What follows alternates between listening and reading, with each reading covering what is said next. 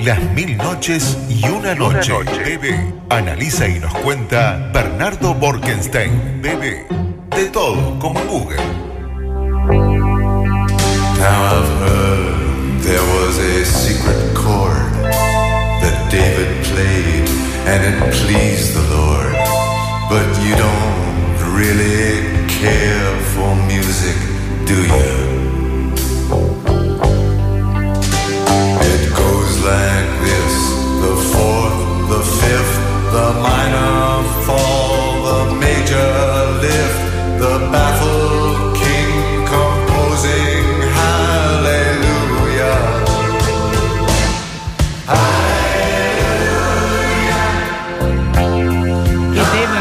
Elegiste, Bernardo? Uno de Bien, mis favoritos, Leonard Cohen. Buenas noches, ¿qué tal? ¿Cómo andan? ¿Bien? Muy buen tema. Qué voz que tuvo siempre. Pa, realmente, y qué poeta. Y qué qué poeta poeta, impresionante. Sí, realmente. Inspirador de muchos otros poetas de la música también, Leonard Sí, Cohen, referente. bueno, ¿no? este Fernando Cabrera habla mucho de él. Mucho de él. Eh, sí. El Darno también hablaba de él. Darno, Mm. Dylan lo ha Sí, citado, ni que hablar. Es, es un popper realmente Eso. y se nos fue hace poco, ¿no? Fue el año pasado, creo que se fue. Sí, sí, Este, sí. sí. ¿Por qué, por qué abrir con Leonard Cohen hablando del Aleluya? Porque eh, el Aleluya es un texto que remite claramente a la Biblia, a la historia de David en la Biblia. Y hoy vamos a hablar de palimpsestos, que es un, un término griego que quiere decir regrabado. ¿Se acuerdan cuando teníamos casetes y grabábamos encima Arriba, para aprovechar el medio? Bueno, eso es regrabar y es algo que no se inventó con los medios digitales, es algo que se hace desde la Edad Media porque eh, los soportes de información siempre fueron escasos. Nosotros estamos acostumbrados a los soportes de imagen o a los soportes eh, de papel que ha provocado una revolución industrial por lo barato que es. Pero en la Edad Media, para hacer un libro había que matar por cada folio una oveja, porque se imprimía en pergamino, que eso es este un cuero de una vaca muy joven, de un novillo muy joven, casi una ternera, por eso se llama vitelo, y o de una oveja. Y es sobre eso con un cuero conseguías un solo folio. Entonces hacer un libro era matar un rebaño. Entonces para peor el otro soporte barato que había que era el, el papiro por un problema de comercio con Egipto se arruinó o sea, el, el- se arruinó el comercio y dependieron todavía más de los pergaminos. Entonces qué hacían en los monasterios los libros que no eran importantes los raspaban con piedra pómez los borraban y les escribían arriba en, ese, en esa gracia hemos perdido la mayoría de las tragedias, la mayoría de las comedias clásicas, perdimos toda la obra de Aristóteles, que fue recuperada desde el mundo árabe, y perdimos casi toda la obra de Arquímedes, que es de quien vamos a hablar hoy. Arquímedes es un eh, gran filósofo griego de la época del siglo II, que nació en Siracusa, en Sicilia, o sea, era griego, pero nació en Sicilia, porque aquello era Grecia en aquel momento. Y eh, era, digamos, lo que fue Leonardo en el Renacimiento lo era Arquímedes en su época. Lo era todo, era ingeniero, era filósofo, era físico, era músico, era guerrero, lo era todo. O sea, realmente era un hombre absolutamente completo del siglo III a.C.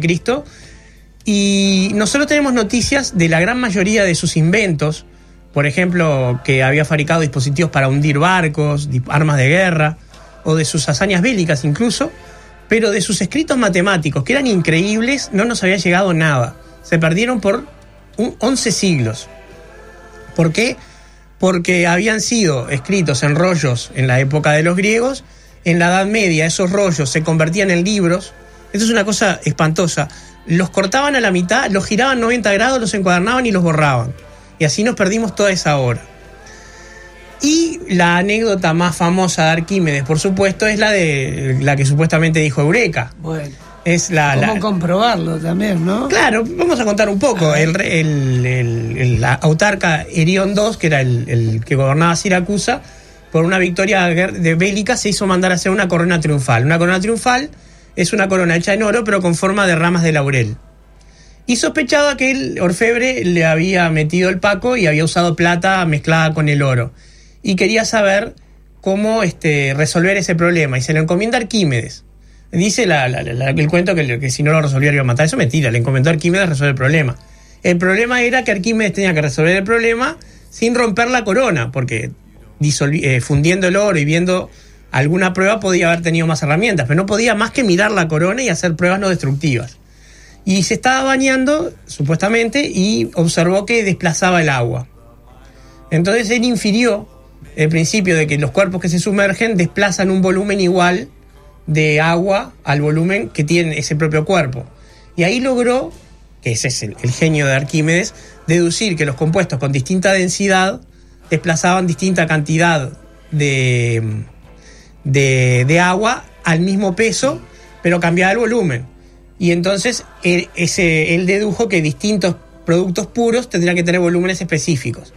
Hoy sabemos que dos sustancias distintas pueden tener la misma densidad, o sea que lo que Arquímedes dedujo era válido porque él se, limitó a metales y otras cosas, pero realmente con los pocos elementos que, que- que tuvo, fue genial que encontrara una forma de saber si la corona era solo de oro o de oro y plata. Pero bueno, de todas estas cosas nos llegaron estas anécdotas contadas por terceros y las eh, anécdotas de sus, de sus inventos. Pero como decíamos, se había perdido ese escrito por esta barbaridad que hicieron en el siglo X de convertir su- sus obras en un folio. Y arriba del folio lo que hicieron fue un libro de oraciones, o sea, una copia 235 de un libro de oraciones para un monasterio, sobre un manuscrito único, que ahora vamos a ver, que fue encontrado de casualidad en el siglo XIX en un monasterio en Estambul. Y bueno, allá fue, mm, fue visto que ya a esa altura del siglo XIX se sabía que se, si se analizaba de cierta manera los palimpsestos, o sea, los libros que habían sido escritos sobre otros cueros que ya habían sido escritos antes, se podía recuperar en algunos casos el texto anterior con unas técnicas que implicaba teñirlos con, con agalla y otras cosas. Y vio el, el académico que fue, que se llamaba Konstantin Tischendorf, en 1840, que había un texto de Arquímedes. Y no tiene mejor idea este hombre que arrancar una hoja y llevársela. Esa hoja está separada del libro y se exhibe hoy en Cambridge. Pero pudo recuperar parte del texto. Y otra parte estaba muy dañada porque eh, para mejor habían intentado aumentarle el valor a ese producto y le falsificaron ilustraciones con tinta y lo habían tapado todavía más. O sea que no solamente lo habían raspado, escrito arriba, sino que además embadurnaron algunas hojas con tinta para, para poner ilustraciones ma- mayores. Este, eh, digamos, eh, texto que tenía un valor increíble solamente porque era del siglo X, aunque fuera un libro de oraciones, eh, estaba en este monasterio y en 1840 lo ve Tischendorf y mágicamente le perdemos la pista y aparece en 1920 en Francia. ¿Cómo estuvo en el medio o dónde estuvo? No se sabe. Pero hay unos 70 años, que 60, 70 años que se perdió. Y en Francia aparece en manos de un coleccionista y ese coleccionista se lo da a la ciencia para que lo estudien. Cuando lo empiezan a estudiar, ya con, con técnicas del siglo XX, ya tenían otros, otras formas de investigarlo, empiezan a ver que no solamente había un texto de Aristóteles desconocidos, toda la matemática de Aristóteles. Aristóteles había logrado hacer cálculos que no se pudieron hacer desde él hasta Newton, cuando Newton desarrolla junto con Leibniz el cálculo diferencial. Estamos hablando siglo XIX también. Todo el tiempo que pasó sin que alguien pudiera reproducir los logros de, Arquímedes que se habían perdido. Y bueno, aparece este, este libro en 1920, se lo dan a la ciencia y descubren un comentario de Aristóteles, la obra de un, un, traje, un escritor, un dramaturgo menor y todos los textos estos de matemática de Arquímedes. Bueno, el tema empieza a ser explosivo porque los métodos, medios académicos empiezan a publicar y se genera una polémica.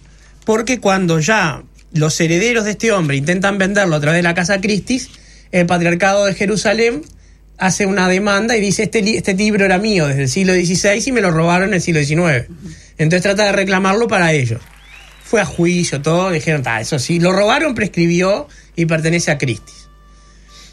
Y eh, entonces en la Casa Christie's fue vendido a un millonario que actuó por un por un este por un, eh, una persona intermediaria y se vendió en más de 2 millones de dólares. Y todo el mundo empezó a decir que que lo había comprado era Bill Gates. Este, pero en realidad el que lo había comprado fue Jeff Bezos, el eh, presidente de Amazon. O sea, otro pobre chico, ¿no? Bueno, que no tiene, no tiene plata. claro. Y bueno, y, y entonces ahora sí, ya en manos de la ciencia lo dieron a una universidad nueva Y con técnicas absolutamente de última generación, como son la espectrografía de rayos X o de luz ultravioleta, lograron recuperar esos textos y hoy están con, con, este, publicados en internet para que cualquiera los mire en arquímedespalimpseste.net. Uno entra a esa dirección de internet y encuentra cómo la ciencia logró recuperar todos estos textos que se perdieron. Pero que si los matemáticos del siglo XVI hubieran podido tener esta, esta forma de calcular, quién sabe qué maravillas científicas tendríamos creado, hoy. ¿no? Buenísimo. Eureka Bueno, entonces. Eureka entonces. Muchas gracias Bernardo. Hasta seguimos. pronto, nos vemos.